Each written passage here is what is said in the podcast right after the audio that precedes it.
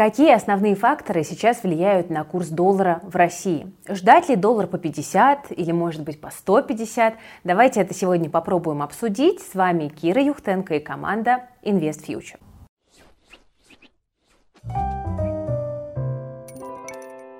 Рубль, кажется, должен слабеть. Для этого есть фундаментальные причины, и об этом почти все говорят.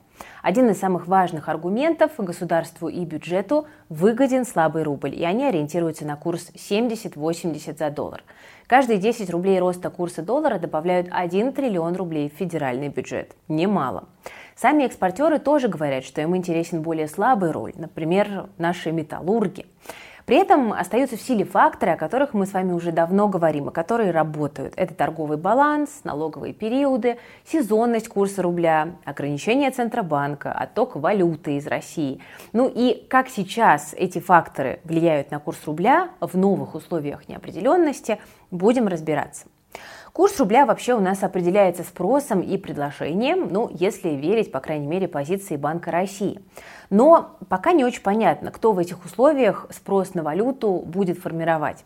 Все боятся санкций против НКЦ, хотя в восьмом пакете их и не было, но каждый раз может стать последним. Те же банки сами просят клиентов избавляться от валюты и заставляют их это делать через повышение комиссий. Ну вот эксперт по фондовому рынку БКС Дмитрий Бабин тоже считает, что из-за санкционных опасений курс рубля может не отражать другие тенденции. Правда, Банк России все же прорабатывает такой сценарий и вроде как уже есть несколько способов, как преодолеть сценарий блокировки ставки НКЦ. Более того, ЦБ, в общем-то, правильно сделал, что начал предупреждать о рисках и о решениях, чтобы подготовить ожидания на рынках, потому что рыночные эффекты строятся из ожиданий. Поэтому мы в команде Invest Future оцениваем даже санкции против НКЦ контролируемыми, и есть ощущение, что в этом случае хаоса все-таки уже не будет. Сейчас мы поговорим про торговые балансы, про другие факторы, но сначала информация от партнеров нашего сегодняшнего выпуска. Друзья, в одной из самых прибыльных отраслей бизнеса, IT, продолжает расти дефицит специалистов.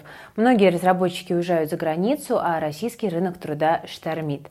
И это отличный шанс начать карьеру в индустрии. При этом многие думают, что попасть в IT очень тяжело, а хорошо зарабатывать на удаленке э, или в топовых компаниях могут только специалисты много лет, изучающие программирование и э, классическую разработку. Команда школы Codebreakers знает, высокий порог входа в отрасль – это миф. За последний год одним из самых быстрых и перспективных входов в IT стала ноу-код разработка. Специалисты ноу-кодеры создают чат-ботов, мобильные и веб-приложения быстрее и дешевле, чем классические программисты. И поэтому заказчики все чаще предпочитают обращаться именно к ним. При этом зарплаты в no-code сравнимы с классическим IT, а иногда и выше. В среднем за проект можно получать около 150 тысяч рублей. Стать ноу-кодером может каждый. Освоить необходимые навыки с нуля реально за 3-8 месяцев, а сделать первые проекты под заказ после э, третьего месяца обучения. Друзья, узнать больше о профессии ноу-код разработчика можно на бесплатном вебинаре от Codebreakers. Ребята расскажут, что нужно, чтобы освоить специальность с нуля за три месяца. Расскажут, почему ноу-кодерам готовы платить так же, как программистам. Расскажут, как искать заказчиков и зарабатывать из любой точки земного шара. Сейчас IT почти синоним независимости от внешних обстоятельств и финансовой стабильности, а no-code – один из самых простых способов попасть в эту отрасль. Если вы хотите повысить свою ценность как профессионала, э, перейти на фриланс и работать удаленно или запустить свой стартап – Присоединяйтесь к бесплатному вебинару от Codebreakers. Ссылка в описании к этому видео. Друзья, движемся дальше. Самый важный фактор спроса на валюту – использование ее в торговле. Это на сегодня основная причина сильного рубля. Его много приходит в Россию за счет экспортных доходов, но мало тратится на импортные расходы, грубо говоря. То есть если будет расти импорт, или падать экспорт, то доллар и другие иностранные валюты к рублю будут крепнуть, то есть курс их будет, соответственно, расти. В декабре, я напоминаю, должен у нас заработать потолок цен на нефть, возможно, и на газ из России через какое-то время. И это довольно сильно скажется на экспортных доходах России и на курсе рубля, особенно при таком тонком рынке. Но эффект будет немного отложенным, потому что США разрешили разгружать танкеры до середины января, если они вышли из портов до 5 декабря. Да и сейчас э, могут резко вырасти закупки, потому что страны и компании хотят набрать нефть про запас, опасаясь просто, что Россия не согласится на потолок цен и возьмет и остановит внезапно экспорт. И, в общем-то, только по факту можно будет понять, есть ли у России возможность обходить потолок цены эмбарго, сможет ли Россия перенаправить поставки на другие страны. Иначе объемы экспорта нефти из России могут упасть там, до 30%, падение может составить. 15-30% такие прогнозы. Импорт при этом продолжают сдерживать санкции, проблемы с логистикой и бюрократией. Плюс тот же восьмой пакет санкций Евросоюза дальше ограничивает экспортные и импортные связи с Россией. Но если разворот на восток и параллельный импорт продолжит развиваться, несмотря на риски вторичных санкций для наших новых поставщиков, значит рублю будет еще тяжелее. Внутри России вырастет спрос на валюту. Профицит э, платежного баланса не только импорт-экспорт, но все движения денег и капитала по данным ЦБ на сентябрь профицит увеличился в два с половиной раза год к году до 198 миллиардов долларов. Ну, просто занимательная статистика. Теперь про налоговые периоды. Я напомню, что некоторые налоги уплачиваются каждый месяц, квартал или полугодие, а экспортерам, чтобы налог заплатить, приходится конвертировать валюту, в которой они получают доход. Почему? Потому что налоговая наша принимает только Ярославле, а мертвых президентов, значит, не принимает э, категорически.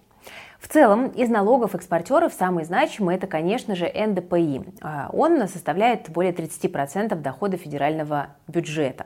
Обычно его уплачивают 25 числа каждого месяца. И в целом налоговый период для экспортеров начинается в 20-х числах каждого месяца, но раз в квартал или полугодие может накапливаться много разных налогов, которые нужно тоже, значит, в казну уплатить. И вот недавно как раз закончился очередной налоговый период, а до следующего еще пара недель. Так что поддержки у рубля с этой стороны не будет. Экспортеры не будут свою валюту на рынок выкидывать. Хотя как говорится, все не так однозначно. Вот в том же БКС провели исследование и показали, что налоги не способны сами поворачивать динамику курса рубля. Они усиливают текущие тенденции, но и то, кстати говоря, не каждый месяц. То есть все равно доминирующим на данный момент остается именно торговый баланс. Он напрямую влияет на курс. Вообще весной рубль укрепляется традиционно. Там приходится пик расчетов по налогу на прибыль корпораций, акцизов и пошлин за истекший год. Плюс в начале года небольшие выплаты по внешнему долгу и профицит торгового баланса большой. А вот август и ноябрь статистически – Самые слабые месяцы для рубля. В 70% случаев валюта падала к доллару. Налоги снижаются, выплаты по долгу увеличиваются, рост профицита платежного баланса замедляется. Но анализ данных за последние 23 года говорит о том, что влияние налогового периода на самом деле очень сильно преувеличено. Вероятность, что рубль будет укрепляться, ну, примерно 50 на 50, хотя все об этом говорят. Конечно, значимость налогов действительно выше в квартальные налоговые отсечки просто из-за роста объема необходимой валюты в короткий промежуток времени. И там рубль укрепляется буквально в 100% случаев. Тем более это должно быть заметно сейчас при низкой ликвидности на валютном рынке. Экспортеры приходят на рынок для уплаты налогов с огромными объемами валюты в сравнении с обычными дневными оборотами. Но, скорее всего, корпорации продают валюту все-таки не за один день и даже не в соответствии соответствующий период, может быть. И значит, мешки валюты экспортеров э, как бы распределяются, да, размазываются на достаточно большой промежуток времени и сглаживают влияние на курс рубля. Так что аналитики любят объяснять все налоговым периодом уже постфактум. Ну и все-таки внешняя торговля напрямую влияет и на налоговые поступления, то есть и на влияние налоговых периодов на рубль. Просто потому, что выше выручка от экспорта, больше налоговая база от прибыли и добычи.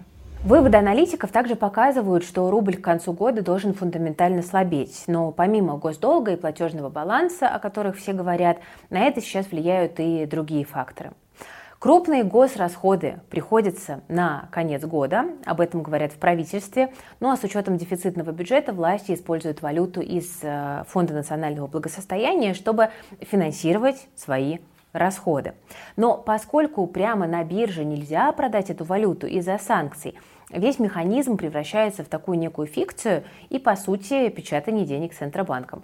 Реально валюта из ФНБ на рынок не уходит, а просто переходит к ЦБ. То есть эта валюта не повышает предложение на рынке, не снижает стоимость валюты в России. Но в то же время происходит эмиссия рублей и, соответственно, некая девальвация, то есть рубль в результате все-таки слабеет.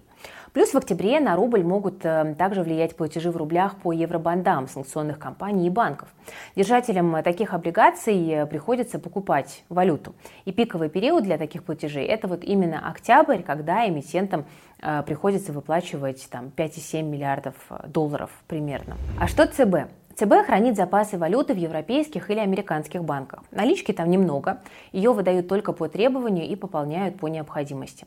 Счета ЦБ примерно на 300 миллиардов долларов были заморожены, но торговля России с Западом продолжалась, и компании все-таки валюту получают. В результате остался только запас налички для текущих выплат. Валюта экспортных компаний теперь вся уходит на биржу, а ее все равно покупает и накапливает наш Центробанк, которому необходимо помогать финансировать закупки критически важных товаров за границей. Теперь ему можно предоставлять для этого только заработанную за последнее время валюту, соответственно. Спреды курсов продажи и покупки наличной валюты в России увеличились. В России идет э, полным ходом дедоларизация, как вы знаете, и наличку тоже стало намного сложнее получить. Помимо ограничений на снятие наличных со счета, банки просто ограничивают продажу валюты. В регионах э, на самом деле сложно найти банк, который валюту продает. Там на карте РБК уже вообще все пусто, валюта есть только в крупных городах, там Москва, Питер и так далее. Но ЦБ не собирается вмешиваться в политику банков, об этом заявила Эльвира Набиулина, потому что у регулятора есть направление по важнее, куда нужно э, этот э, нал направлять. Так что же все-таки будет с рублем, Кира? Скажи уже наконец. Я знаю точно, что вы так подумали. Ну, учитывая все факторы, которые мы перечислили, в очередной раз рубль выглядит непредсказуемым. Есть множество факторов, которые давят на стоимость с обеих сторон. Банк России неоднократно говорил, что стоимость рубля формируется рыночными правилами, где основным формирующим стоимость компонентом является именно тот самый торговый баланс, про который мы уже поговорили с вами. Если взять в расчет то, что прогнозируемое падение российского экспорта морской нефти Э, полтора-два миллиона баррелей в сутки, то в случае отказа России от потолка цен на нефть страна может потерять ежемесячные доходы от э, экспорта нефти в районе еще раз 15-30%. То есть таким образом, если в сентябре ежемесячный доход от экспорта нефти России был 15 миллиардов долларов, то в первом квартале 2023 года Россия рискует опуститься до 12,5 миллиардов долларов, что можно вычитать, в общем-то, в стоимости рубля.